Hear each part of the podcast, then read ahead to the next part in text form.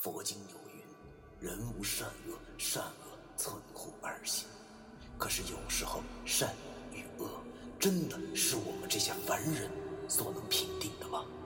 而什么是善与恶？难道就真的没有两全之法了吗？那些被现代社会定义为迷信的事物，他们很多和我们一样，同样有着感情，有家庭。难道我们真的还要为那坚强的正义消灭他们吗？欢迎收听 FM 幺七五六八九，我当阴阳先生的大纪念。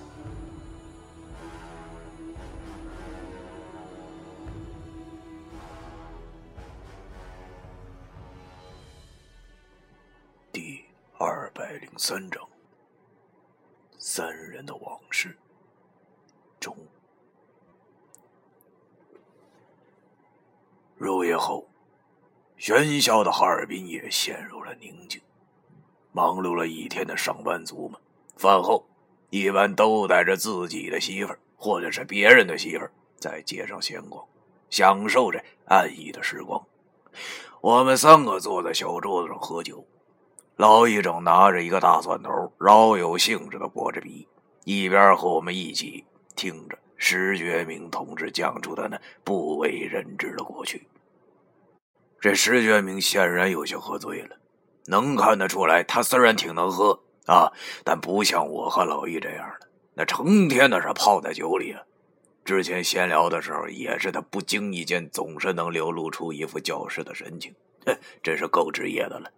这为人师表啊，就凭他那脸蛋啊，想一天换个女朋友那都不是不可能的。毕竟大学中什么都缺，就是不缺花痴的女学生。就连我以前那号称哈尔滨侏罗纪的破学校中的女生们都有花痴，更何况女生扎堆的师范学校了。不过，石觉明也确实够洁身自好的了啊，这点他不是我八卦。他确实是没有女朋友或者是女床友，当然了，这是他自个儿说的。这老小子似乎是有点洁癖一样啊！我去过他几次办公室，一个大男人的办公室里都收拾的一尘不染，那找不到一根头发丝儿啊！而且呀，这桌子上连各种笔那都是分类放着的呀。这小子似乎是对白色情有独钟。窗台上那一精致的花瓶中，仿佛呢，那永远都插着一只盛开的百合。认识他这么长时间了，那一直都是一身的正装，白衬衫跟新的似的，他找不到一丝的污垢或者是痕迹。微笑，那似乎是他的基础表情啊，那不管什么时候，那都能笑呵呵的。不得不说呀，如果我是个娘们的话，我都会爱上。因为他与我和老易那不一样，似乎这身上啊照不出一丝的缺陷。只见他端着扎啤杯，似乎整理清晰了词语，便跟我们说出了他的故事。哎呀，石头说，他的命并不好，相反的，应该啊可以说是很差的那种了。虽然之前我那傻子刘大叔曾经跟他说过，他是天上的药引子转世，但是他实在是没有看出来这药引子的命，他到底好在哪儿。说起以前的事儿啊，这石觉明有些无奈。我好像是第一次见到他这种表情，而接下来他跟我们说的事情，也让我和老易都没了言语。石觉明说。他从小啊，那家里就很穷，也不知道是为了什么。儿时的记忆对他来说根本就没有一丝的快乐，因为他没有父亲，或者说，他根本啊就没有见过他的父亲。他是他妈妈独自一人把他拉扯大的，他妈妈也没有什么稳定的经济来源，只能每天都推着一个三轮车去市场买烤地瓜。但是在我们小的时候，他妈妈的收入仅仅能够维持最基础的生活。贫穷和饥饿这两种东西是我们很多人都无法理解的。他们如影随形，蚕食着石觉明的童年，使他看不见有任何美好的事物。石觉明喝了一口酒，继续的说道：“哎呀，我小的时候啊，唯一的乐趣就是养一些小花小草。你俩能了解吗？我呀，我很喜欢养一些东西啊，而养花啊，是唯一可以不用花钱的。只要有足够的阳光和水。”他们就可以很茁壮的成长，望着他们呀，我会很开心。但是我养的那些，只不过是路边的蒲公英之类的东西，他们无法活更久。每次看见他们枯萎，我的心里就会很难受。所以，石觉明拍了拍自己的胸口。然后继续说道：“所以，所以，所以那时的我，就想要养一盆不会死的植物。可是我没有钱。我记得很清楚，那年我才七岁，我才七岁。于是我想到了去偷。我家以前有一户邻居，他们家就是十分的爱养花。”每一次我经过他们家，都会停下来，望着他家那院子里那些花很久都不愿意离开。我母亲曾经教导过我：人穷，但是要穷的有志气。但是咱们都是从那个年龄段过来的呀，啊，那怎么会不明白当时长辈教导我们的是根本听不进去的呢？他说到这里。老一便好奇的问他：“那你真去偷了？你偷多少啊？”石头这次却没有笑出来，似乎他并不觉着老易这个冷笑话有多好笑。他把扎啤杯放在桌子上，然后对我俩说道：“要是脑子里产生了一种想法，这个想法就会迅速的膨胀起来。”我那时根本不懂，这就是欲望的力量。所以有一天我真就没忍住，我趁着他家没人的时候，我就我我我跳过了他家的墙。那时的我还真的很害怕呀，就什么也顾不上了呀，这随手啊就搬起了一盘我能拿得动的花，就往墙上窜。可是啊，这还没等我下墙，他家孩子就回来了呀。我记得很清楚啊。他家的那个小孩比我大三岁，那不像我这么孤僻，反而很有人缘。附近很多的小孩呢都跟他玩。当时我还在墙上呢，被他们发现了。这一失手啊，那盆花就掉下去了，碎了。石觉明说：“当那盆花碎掉了的同时，那些小孩也把他从墙上。”给拽了下来。由于他从小啊，这性格就内向，所以根本没什么人缘。现在偷了东西，还被抓了个现行，那一顿臭揍是免不了的。年幼的石头，由于营养不良，根本就没有什么还手之力，只能抱着头任凭那些孩子们的辱骂和殴打。这件事还不算完，那家的家长回来了。问清了怎么回事以后，那是拎着石觉明的衣领，那就像拎小鸡似的，就把他拽到了市场啊！这大庭广众之下，就问石头的妈妈是怎么教育儿子的。本来他妈妈就是不容易，一个单亲母亲，在众人的目光下无地自容，只能唯唯诺诺的说着对不起，然后从收钱的小包中拿出了很多一毛两毛的钱赔给了那家人。这事儿。才算罢了。哎呀，虽然年少不懂事偷个鸡摸个狗很是正常，但是听到了这儿，我和老易却怎么都笑不出来了，只能眼巴巴的望着石觉明。石觉明好像已经讲入神了，也可能是酒精的关系吧，他又大口的喝着啤酒，然后对我俩说道。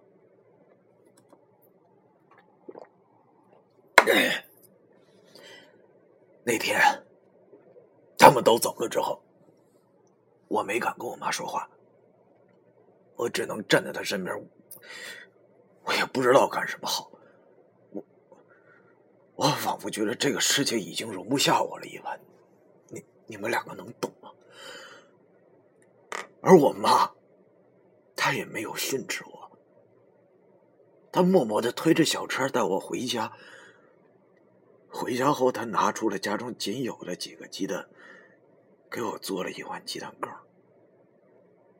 老崔、老尹，你们知道吗？那股味儿，我现在都忘不了。石头说到了这儿，挠着自己的头发，好像十分痛苦一般。他继续说道。我都不知道我是怎么吃完那碗蛋羹的，那那可能是我记事以来第一次哭吧。我就边吃边哭，那碗蛋羹也就越吃越咸。我妈在旁边也哭了，她抱着我，边哭。边对我说：“他对不起我，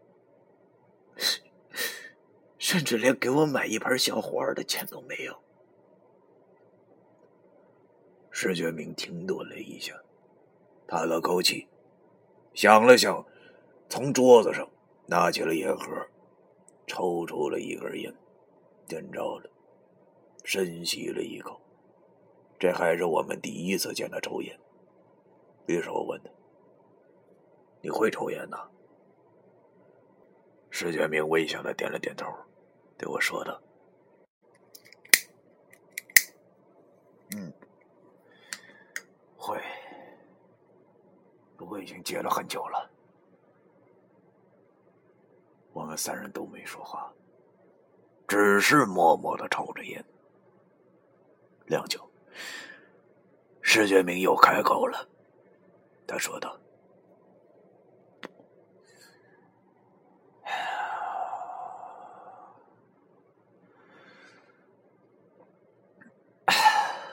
石头啊，你们知道吗？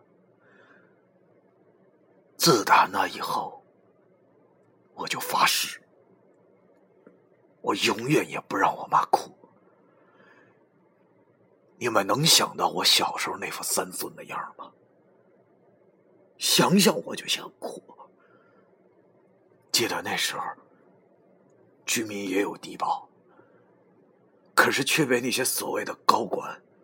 领导层层剥削，最后街道办事处也欺负我们孤儿寡母，从来就没给我们发过。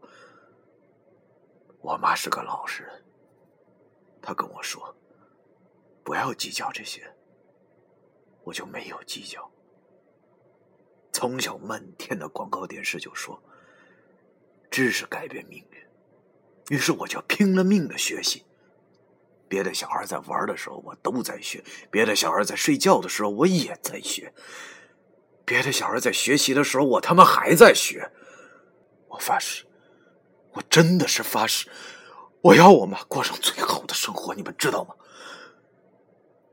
石觉明真的是喝多了，听他说话是激动的语气，我就能听得出来，这和之前那个彬彬有礼的石觉明有些不像了。可能是勾起了他伤心的回忆吧。我和老易都没想到，原来石觉明还有这么悲哀的过去，一时间都不知道该说些什么好了。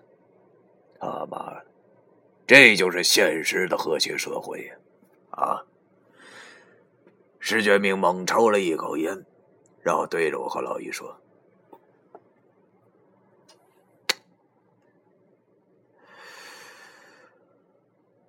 老崔、老易啊，你们俩知道吗？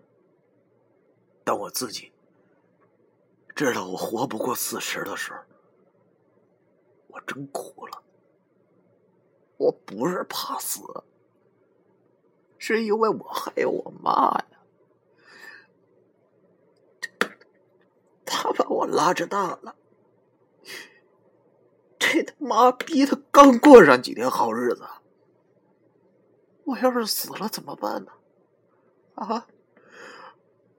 我现在每次睡觉之前，我都不知道明天是否会平安的醒过来。我无法想象，如果我没了，我爸又会回到原来那种生活。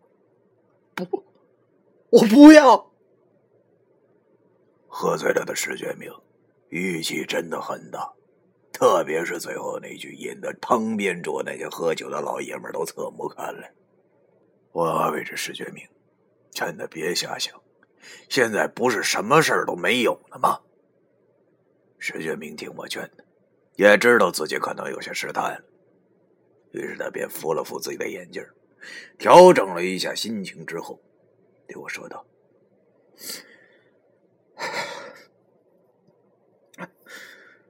抱歉，我我我好像说说起以前的事就有些激动了。”老崔，我们一定可以凑齐七宝的，对吧？我望着石觉明，此刻的他眼神里竟然露出了一丝的无助，这明显和他平时的性格非常的不符。不过一听他这话，我心里也是一丝的苦笑和无奈。我们会凑齐七宝吗？会吗？应该会吧。应该。不得不说，今天我终于见到了石头真情流露的一面。其实我们都挺像，外冷内热，即使是这面无表情，也遮挡不住心中那颗滚烫的心。人只有这样。才算真实。那些毫无破绽、不食人间烟火的高人，恐怕只能出现在那些异想而空洞的网友小说中吧。害他的表情是冷的，他的心是冷的。这种人不就是死人吗？冷个屁！哎呀，于是我那半边脸又浮现出了苦笑。我对石头说：“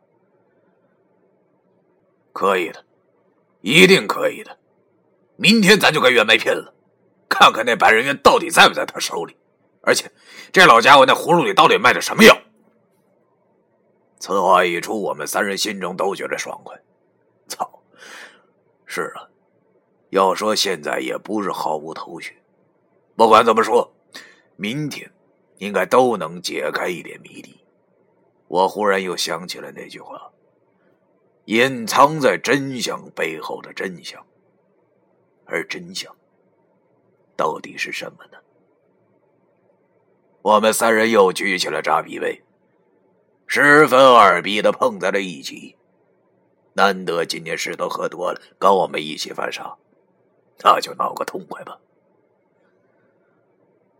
老爷喝的也差不离了，非要给我们表演一个这个深水炸弹。于是他跟服务员要了这个二两白酒和一个鸡蛋，把白酒。掺进了扎啤里，又握了个生鸡蛋，然后一口下去，看得我都愣了。一哥外号果然是一里蛋，连喝酒都这么生猛。可是他不听话呀，这喝完后把扎啤杯往桌子上十分威风的一磕，我和石头都拍手叫起好来。石头说：“老易啊，你这深水炸弹还真猛啊！哈，看来你真有当潜水员的潜质啊！”可是他不知道，潜水员这三个字老易的禁忌之字啊！老易一听这三个字后，马上脸色铁青的打了个酒嗝，然后捂着嘴往烧烤店的卫生间跑去了。我苦笑的想着：“哎呀，老易永远是老易啊，真拿他没办法。”过了一段时间后，他回来了，往凳子上一坐，大口大口的喘着粗气。我有些哭笑不得的问他：“吐干净了？”老易点了点头，对我说：“嗯隔夜饭都吐干净了。”石头望着老易，可能还不知道为什么老易会吐吧。于是他问老易：“不是老易啊，你刚才为啥吐？是是是不是我说错什么了？”老易拍着肚皮，闭着眼睛长叹了口气，对着石建明说：“呃，哎呀，石头啊，别提了，都是初吻惹的祸呀，够难为他的了。”我不禁苦笑，脸上浮现出的那是胭脂的表情。我忽然想起了七台河时，老易要我逃走时临走说的话。要知道，即使我俩十分的熟悉，但是这种话平时也不好问。正好，我现在现在喝的也差不多了，于是我就试探性的问他：“哼，老易，今儿喝的挺尽兴啊，这个明天的事明天再说吧。